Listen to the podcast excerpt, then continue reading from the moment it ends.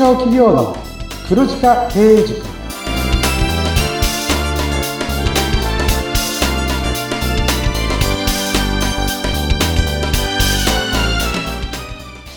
こんにちは。中小企業コンサルの久保木康明です。インタビュアーの勝木陽子です。こんにちは。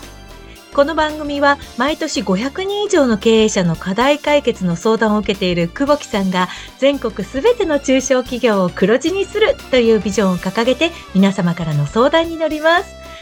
さあ、久保木さん、500人以上の経営者にお会いになってるって本当にお忙しいと思いますが、お休みの日あるんですよね。そうですね。ありがたいことに土日は休ませていただいてます。そうですか。どんなことされてらっしゃるんですか？あのー、最近ですね、うん、ちょっと日曜大工にはまってですね、はい。以前自転車置き場で3台ぐらい駐車、えー、自転車を止められるスペースがあったんですけど、はい、自転車乗らないんで思いっきり処分して、そこにウッドデッキを作りました。うん、え え、じゃあそこで、そうなんです。コツコツ休日で少しずつですね、うん日曜大工やって、やっと完成したので、気持ちよくそこでコーヒー飲みながら本読んだりしてます。ああ、いい季節ですね。はい、そんな素敵なリラックスタイムを送ってらっしゃる久保木さん、ご相談いただいております。はい、あ、ありがとうございます。はい。ある地方の会社の方からなんですが、前回地方の企業にもチャンスや可能性があるというお話を聞いてやる気が起きました。具体的な話を聞きたいです。ということなんですがね。確かにもっとお話聞きたくなりました。そうですよね。あの、うん、地方の方に可能性やチャンスあるって言っても、本当ですかって確かに聞かれること多いんですよ。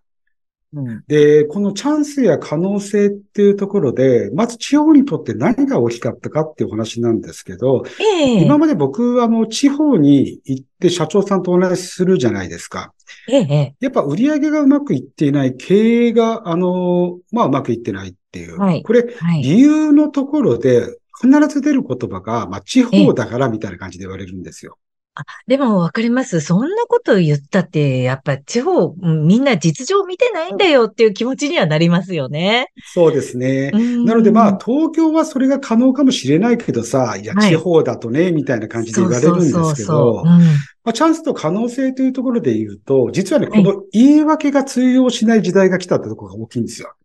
ええーどういうことですか？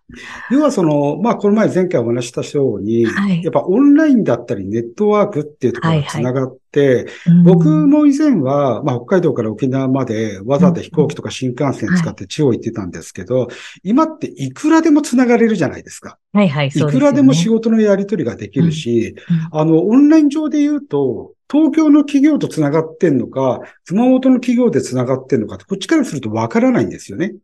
ああ、そうか、そうか。みんな、あの、こう、平面、平面というか、フラットに出てきますからね。そうなんです。そうなってくると、えー、別に東京の企業と、あの、地方の企業さんの差がないんですよね。確かにそうですよね。あの、ちょっとこう、ズームで見てるときに、あまりにも遠いところからいらっしゃってることを忘れて、なんか、なんて言うんでしょう。全部同じな感じになりますから、どこっていうのは特に関係なくなりますね。そうなんですよ。そうなってくると、まあ、地方だからだったり、人口が少ないから証券が小さいからっていう、この言い訳がまずは通用しなくなったっていう、これが、まあ、地方の企業さんの火がついているのか、やっぱり可能性が広がっているのかなっていうふうに思っています。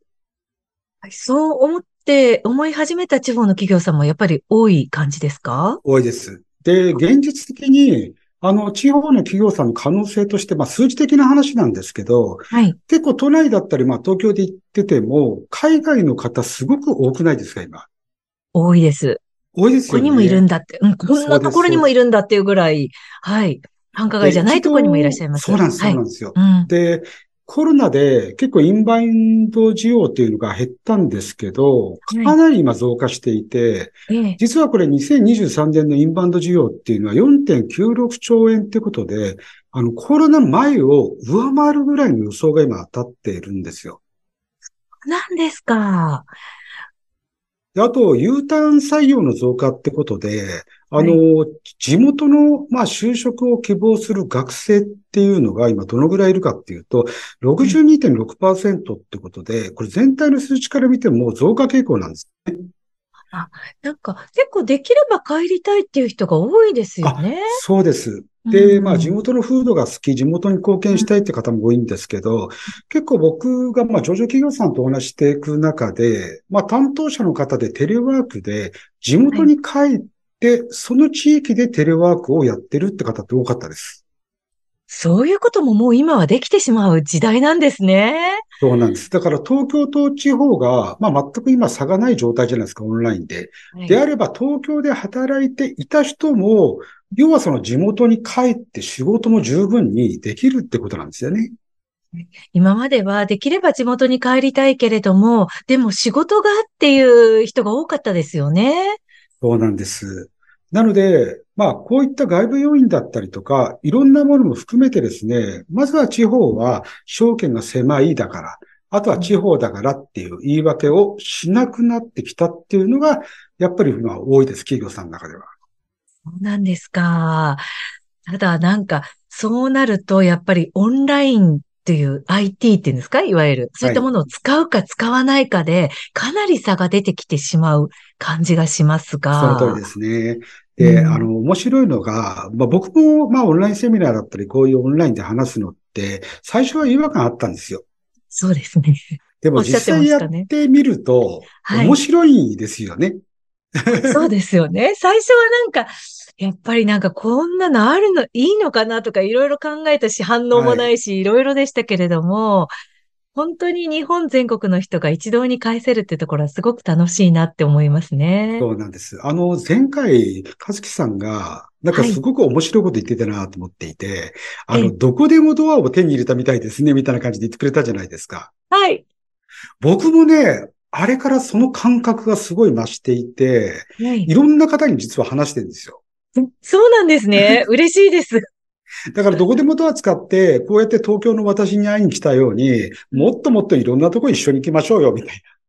そうですね。そんな形もしてます。はい。そうですね。これで言うと海外にも行けるしっていう、行けるというか、海外の人ともやりとりが可能になったしっていうことですよね。そうなんですよ。その辺のところの可能性っていうのは、すごく広がってるっていう、ここは皆さん実感として持っていただけると、あの、地方の企業でもまだまだ伸びる方多いと思いますし、はい、あの、前回お話した通り、現に私にまあ相談したいってありがたいことで言っていただく方っていうのは、どうしてもやっぱり東京が7、8割で、あとは僕らが地元、まあ地方に行ってその場で話すってことが多かったんですけど、はい、オンラインの相談今7割は地方の方ですからね。そうなんですね。そうするともうわざわざ電車を乗り継いで飛行機に乗ってっていう形で、あの、東京まで来なくても地元で、その、情報がキャッチできるということになりますね。そうなんです。で、うん、ウェブを使うと、お客さんってこう全国に広がることが可能なんですよ。例えば店舗運営をやってたりとか、まあ地元で営業されてる会社さんって、まああると思うんですけど、今後はあの、オンラインで繋がれるんで、要はウェブサイト上の方で物を販売したりとか、なんかやり取りって可能になってくるんですよね、どんどんね。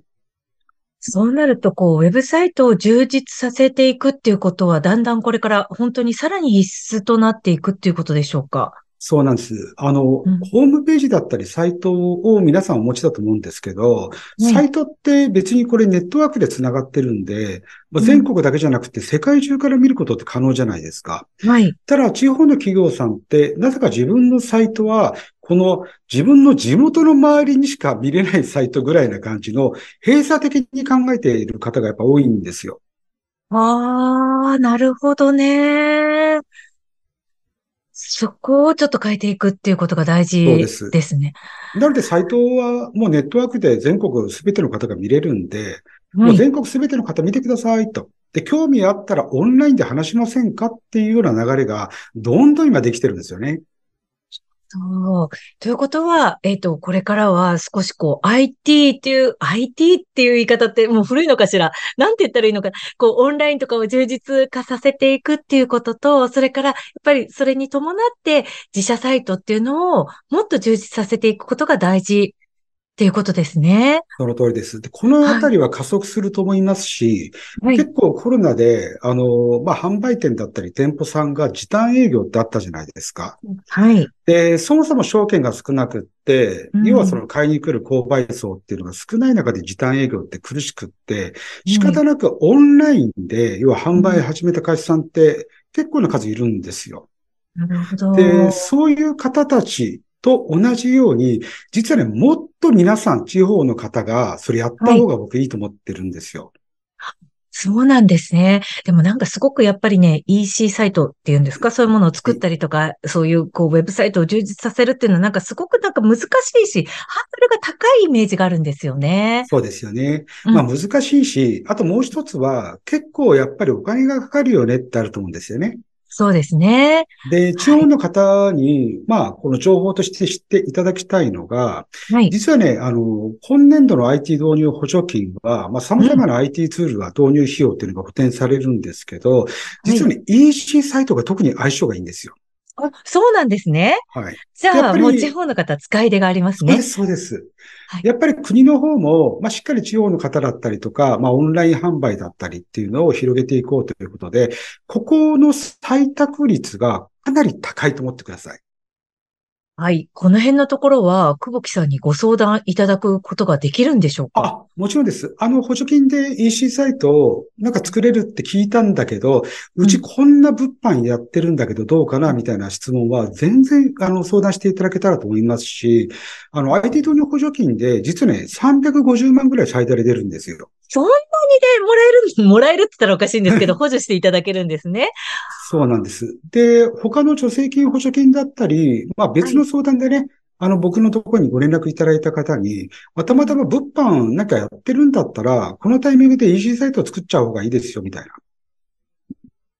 例えばそんなに物販が、まあ数がなくても、後々 EC サイト自自分の、まあ自腹でね、あの、作るんだったら、補助金がたくさん出るうちにこのタイミングで作っちゃった方が絶対いいじゃないですか。そうですね。なので、こういうような情報っていうのもしっかりキャッチアップしてもらって、なんかこう活かしていただけると、はい、あの、投資費用もだいぶ抑えられるんで、この辺のところも地方の可能性の一つとしてご相談いただけたら嬉しいなとは考えております。はい。えー、これはちょっとね、あの、個別の相談も必要になってくると思うし、なんかちょっとハードルが高くて始められないっていう人もいると思うし、あとなんか自分の周りだけが見てるっていう気がしてるサイトを作ってるっていうのもね、なんかすごくわかる気がします。すね。なので、はい、やりがち、私なんかもやりがちだろうなって思うんですね。なんかそのあたりね、あの、また深掘りしていただいたりとか、個別に相談していただいたり、えー、していただければと思います。そして、この番組ですね、中小企業の黒字化経営塾でも皆様からのご相談、このようにお待ちしております。また番組インスタグラムやノートもあります。ぜひこれチェックしていただきたいなと思います。久保木さんどうでしょうかこのあたり。そうですね。あの、ノートの方見たよっていうふうにね、言っていただける方も増えてきたので、まあ、できれば見た上でご相談だったりコメントなんかも入れていただけると嬉しいなと考えています。はい。詳細は説明欄をご覧いただければと思います。ここまで聞いてくださって本当にありがとうございました。中小企業の黒字化経営塾、お相手は？中小企業コンサルの久保木康明とインタビュアーの勝木陽子がお届けしました。それではまたお会いしましょう。さようなら。さようなら。